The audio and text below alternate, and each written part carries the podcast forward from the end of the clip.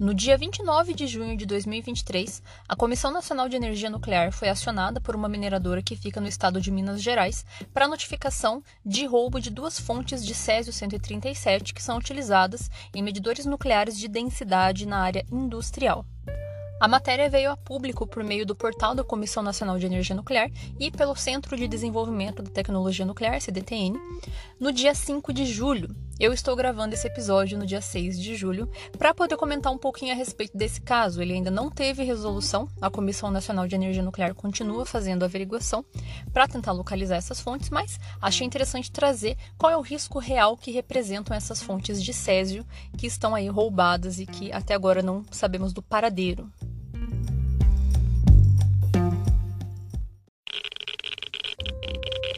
Radiation detected.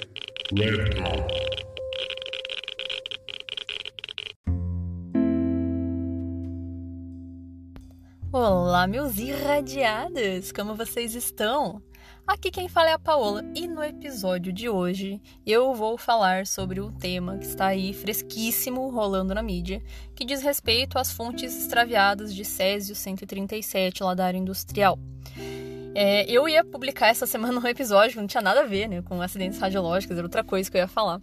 Mas aconteceu de coincidir esse assunto aí bem na hora e vieram algumas pessoas me fazer perguntas que eu acho que seria interessante trazer num episódio aqui do podcast, até para que as pessoas consigam compartilhar essa informação de um jeito mais fácil e se tranquilizar. E eu acho muito relevante eu estar tá abordando esse assunto aqui no podcast, uma porque obviamente que tem tudo a ver né, com a temática, mas principalmente porque cai num podcast que eu falei aqui uma vez, um episódio, que diz respeito a como a radiação é abordada na mídia, redes sociais. E sempre está atrelado a esse fator de medo, de né, mais fantasmagórico e de é, sensacionalismo, por assim dizer. Então, especialmente quando a gente ouve a expressão né, radiação, césio, a gente remete ao acidente radiológico de Goiânia e coloca tudo no mesmo balaio, né? E a gente já fica desesperado, a gente né, tem medo. E faz todo sentido, claro, né? Dado os riscos e todo o histórico que tem aí. Mas nesse caso é mais tranquilo e é isso que eu quero explicar aqui para vocês no episódio de hoje. Mas antes de eu falar disso, eu quero, como sempre aqui, né, agradecer, fazer as minhas considerações iniciais, né? É, agradecer a todos vocês que me escutam, tenho recebido mensagens no Instagram com mais frequência, acho isso muito legal. Obrigada a todos aí que, vi, que me notificaram. É, e eu estou para entrar de férias, né? Agora, época de julho, né? os professores têm um pouco de paz na Terra, então eu vou tentar aproveitar esse tempo para retomar as gravações dos vídeos de TikTok, que eu sei que uma galera aí, né, tá querendo me ver de novo e eu fico muito feliz com isso. E uma razão pela qual eu quero voltar a gravar o quanto antes. É, e também algumas pessoas me sugeriram, teve duas pessoas que me fizeram a sugestão da mesma temática e que eu realmente quero trazer aqui, que é muito legal, diz respeito ao acidente com o Terac 25, que é um equipamento de radioterapia que matou uma galera aí, em virtude de problemas né, de manipulação do equipamento, erro, erro humano, por assim dizer. É, mas enfim, é um episódio que eu tô tá anotado aí para gravar. Também me sugeriram falar a respeito do Oppenheimer, que é o, o filme que vai sair aí dia 20 de julho, né? É o, o cabeça aí por trás da parte do projeto Manhattan, lá das bombas atômicas. E já era uma temática, eu tava pensando em trazer esses assuntos relacionados à energia nuclear em episódios separados, porque é muito extenso. Senão eu vou matar vocês num episódio de três horas falando de energia nuclear no projeto Manhattan. Então eu vou trazer no modo seriado né? Só que eu tenho que ter tempo de sentar e organizar. Eu tô lendo um ótimo livro que, inclusive, tem muita relação que se chama Energia Nuclear, uma tecnologia feminina que narra muito a história é, da energia nuclear de um jeito muito interessante, bem detalhado. Um livro fantástico. É, quem quiser me indicar livro aí também pode indicar. Não assisti ainda o, o, o seriado de Fukushima. Fiz a enquete no Instagram pra galera marcar, né? Vi que teve algumas pessoas que assistiram e gostaram, mas a maioria não assistiu. Então, quem não assistiu, vamos todo mundo se juntar para assistir logo esse negócio e ver qual que é, se é bom ou não é.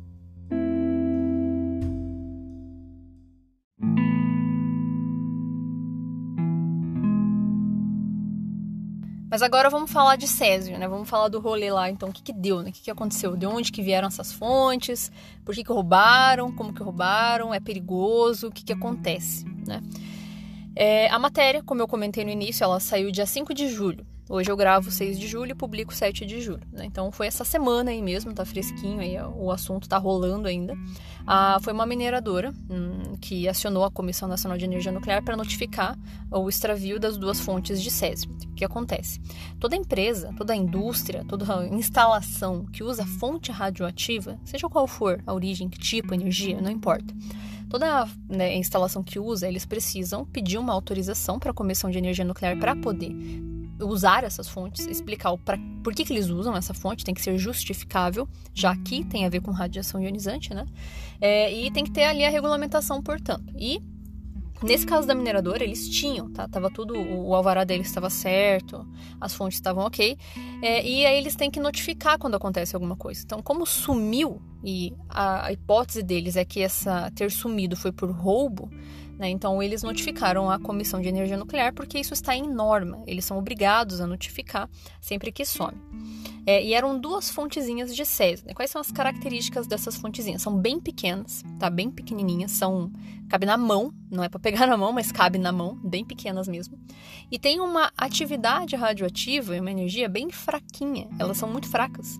A atividade escrito no, no, no descritivo da Comissão de Energia Nuclear é 5 milicurie. O que, que isso significa? Existe uma categorização de fontes e o risco que elas têm, feito pela Agência Internacional de Energia Atômica, tá? E essa categoria, né, ela vai de 0 a 5. Categoria 5 é o nível mais baixo de risco que nós podemos ter na escala. E essa fonte está justamente nessa categoria, ou seja, o risco radiológico relacionado a essa fonte é extremamente baixo. Uma porque a atividade radioativa é muito baixa, porque a energia dela não é intenso bastante para causar danos severos, por assim dizer, tá? Ah, mas então por que a CNEM está procurando se não é perigoso? Unicamente por uma questão de que a gente não é porque não é perigoso que você vai ficar deixando as fontes por aí radiando a galera né? Você não pode ficar tendo exposição de pessoas à radiação ionizante sem uma boa razão. Então, nesse caso, é por isso né, que a CNI é notificada por questões legais e a, recuperação das fontes faz parte desse processo aí de é, normativo, por assim dizer.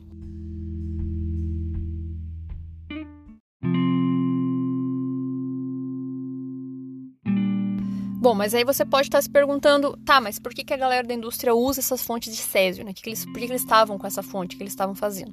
Eu até comentei ali no início do episódio que a matéria da Comissão de Energia Nuclear fala que esse, essas fontes de césio eram usadas em medidores nucleares de nível, então, o que, que, são esses medidores? Tem um episódio aqui onde eu falo sobre radiações na indústria, que eu explico melhor, mas resumidamente, né, a, a, às vezes a indústria possui grandes silos, onde eles fazem um armazenamento de um volume muito grande de alguma substância, um líquido, grão, sei lá, qualquer coisa. É, então, o que, que acontece? Dentro desses silos, para você saber se ele está cheio ou está vazio, às vezes é complicado né, de fazer essa verificação, tipo abrindo e olhando o silo lá dentro. Então, eles fazem isso com dispositivos de medição de nível. Tem vários tipos e um dos tipos é o medidor nuclear. Então, a gente tem de um lado do silo um detector de radiação e do outro lado uma fonte radioativa. E o que, que acontece? A fonte radioativa emite radiação e o sensor detecta essa radiação.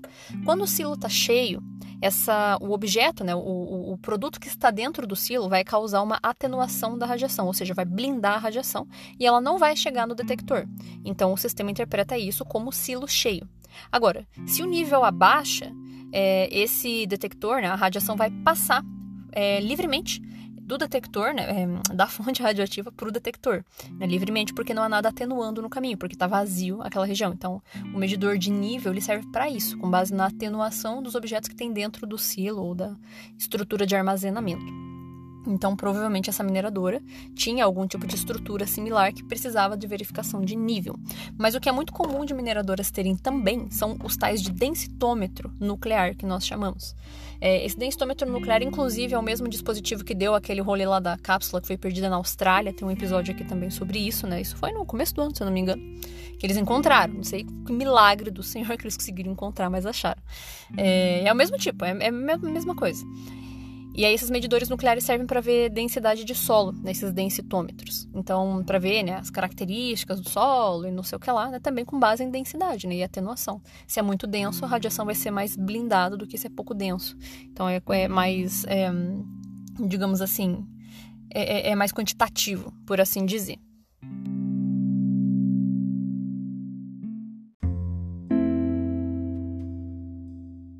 E claro, vem aí agora o grande questionamento das pessoas, né? Quando a gente ouve Césio 137, todo mundo, sem exceção, vai remeter ao acidente radiológico de Goiânia.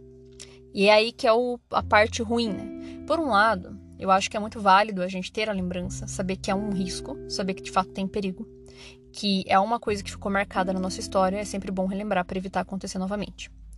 Só que, por outro lado, isso abre margem para sensacionalismo e para discussões e para é, pânico por uma coisa que às vezes não é bem assim. Então, é justamente o caso dessas fontes.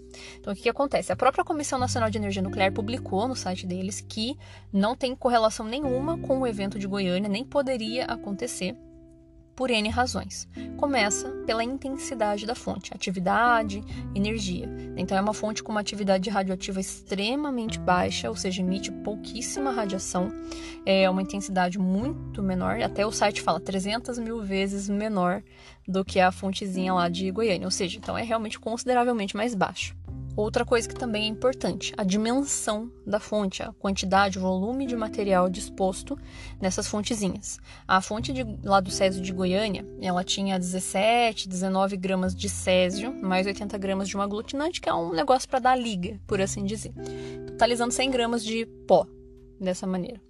Essas fontezinhas, elas são muito diminutas, elas têm um volume ridiculamente menor. E tem uma outra coisa aí que é fundamental de eu estar tá frisando para vocês. São duas, na verdade, né? Primeira delas, né? Além de tudo que eu já falei. Essas fontes são seladas. O que, que isso significa? Existe uma casca de metal em volta que impede o material que está dentro de sair, tá? Lá no caso de Goiânia também tinha, né? Uma casca de aço por fora que a pessoa furou e espalhou o pó. Só que o que, que acontece? Eu já até comentei isso aqui em outros episódios. Depois do acidente de Goiânia, é, a Agência Internacional de Energia Atômica fez uma regulamentação, digamos assim, um reporte, é, orientando aos fabricantes de fontes radioativas que fizessem essas fontes é, de modo que o elemento radioativo fosse vidrificado ou feito em cerâmica para que não houvesse risco de contaminação radiológica. O que, que isso significa? Dentro dessas cápsulas, dessas cápsulas que foram perdidas agora, não tem pó de césio. É um como se fosse um vidro, uma cerâmica que tem dentro. Então, mesmo que alguém viole a selagem, não vai espalhar nada. Então, não vai causar contaminação, não vai causar né, aquele, aquele transtorno, como foi o acidente de Goiânia, que contaminou tudo. Então, essa palavra contaminação não se aplica nesse contexto. Inclusive, há poucos episódios atrás eu explico qual é a diferença entre irradiação e contaminação. E a irradiação, sim, acontece, mas mesmo assim também não traz risco considerável, porque é um nível, uma intensidade muito baixa. Então, mesmo que alguém tenha roubado e largado por aí, e alguém encontre e pegue na mão, é óbvio que é preferível que isso não aconteça, mas se acontecer, não vai ter um risco significativo pela razão que eu falei no início, a categoria de fonte, categoria 5, categoria extremamente baixa de risco.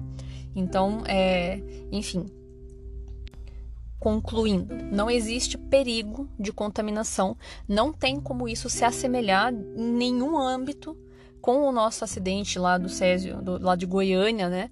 De fato, assim, não, não há correlação. A única correlação que existe é a coincidência de o elemento químico ser o mesmo. Mas a gente tem que lembrar que ele não está disposto da mesma maneira. Ele está, nessa condição atual do Minas Gerais, disposto em um formato cerâmico, não é dispersável, essa palavra nem existe, eu acho, né? Não dispersa, ele não é um pó, ele é uma substância rígida, sólida, que não vai espalhar nem contaminar. Irradia? Sim, contamina? Não. São coisas diferentes. Né? Sugiro aí ouvir o episódio sobre a diferença entre radiação e contaminação.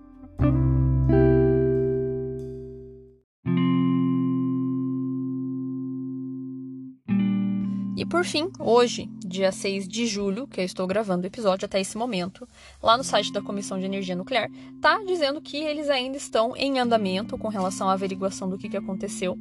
A Diretoria de Radioproteção e Segurança aqui do Brasil, que se eu não me engano está atrelada ao Instituto de Radioproteção e Dosimetria, se eu não me engano, estão com uma equipe licenciada que estão lá na mineradora para tentar averiguar e apurar o que, que houve.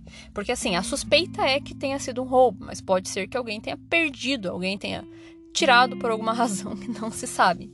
Mas a maior chance mesmo é que alguém tenha ido lá e roubado. A questão é, por quê? Para quê? É, assim, às vezes roubou sem saber o que era. Às vezes roubou sabendo o que era, com má intenção de fato. O que, que dá para fazer com essa cápsula de césio que foi roubada? Dá pra fazer uma bomba nuclear? Não. Hum, impossível, não tem como. Uma que não é esse elemento que se usa em bomba, né? É, e mesmo que fosse uma concentração extremamente baixa de material radioativo, não é assim que funciona. Inclusive tem um episódio aqui sobre como funciona uma bomba nuclear que vocês podem ouvir, tá? É um dos lá lá para baixo, lá de 2021, se eu não me engano. É, então o que, que, acontece? Né? Realmente bomba não dá para fazer, né? É esse tipo de bomba nuclear. Bomba suja que é você colocar um material radioativo dispersável e explodir, né, uma bomba comum de detonação normal, de explosão, que espalha elemento radioativo, também não dá para fazer, porque, como eu falei, é um material cerâmico. Às vezes a pessoa não sabia disso, o robô tentou abrir e viu que não dava para dispersar nada do que tinha ali. E o nível é muito baixo também para causar qualquer dano. É, e a outra opção que sobra é usar em ações mal intencionadas, ou seja, irradiar alguém de propósito por, ação, por um objetivo maléfico, por maldade, por ação terrorista, enfim. Tem um episódio aqui é, que fala também a respeito disso, que é o, é o episódio. Ai, não lembro o número agora. Mas ele chama Terrorismo Radiológico. Eu recomendo bastante, porque tem umas histórias muito curiosas acerca de usos indevidos de fonte de radiação com intenção de machucar pessoas direcionado mesmo, ações direcionadas. Então, poderia ser para isso. Ou unicamente por sensacionalismo, para mostrar falha de segurança, tem N possibilidades. Mas o ponto principal é, como eu falei, por sorte, né, o risco relacionado a isso é muito baixo. Então, é sempre importante a gente manter a calma quando pensa nesse assunto né, e ver se de fato o que está sendo é, propagado é isso mesmo, procurar sempre olhar nos órgãos regulamentadores, nas fontes oficiais de informação, para evitar desespero por razão que às vezes não precisa. Então é isso. É, eu espero que vocês tenham gostado do episódio relâmpago, aí, né, episódio breve. E eu vou estar sempre de olho na, nas atualizações. É, eu vou notificando vocês lá pelo Instagram, conforme o decorrer do, do caso. E assim que for solucionado, eu vou fazer um update aqui nesse mesmo episódio. Porque na semana que vem eu quero trabalhar outro assunto por aqui. Se vocês tiverem sugestões, dúvidas, alguma coisa que não ficou claro, se vocês ainda têm dúvidas acerca desse, desse assunto, não ficou esclarecido por favor, me mandem uma mensagem lá no Instagram, no Radiação para Leigos, manda um e-mail para mim no radiaçãoparalegos@gmail.com, que eu vou ter o maior prazer em responder para vocês. Muito obrigado pela audiência de vocês e até o próximo episódio.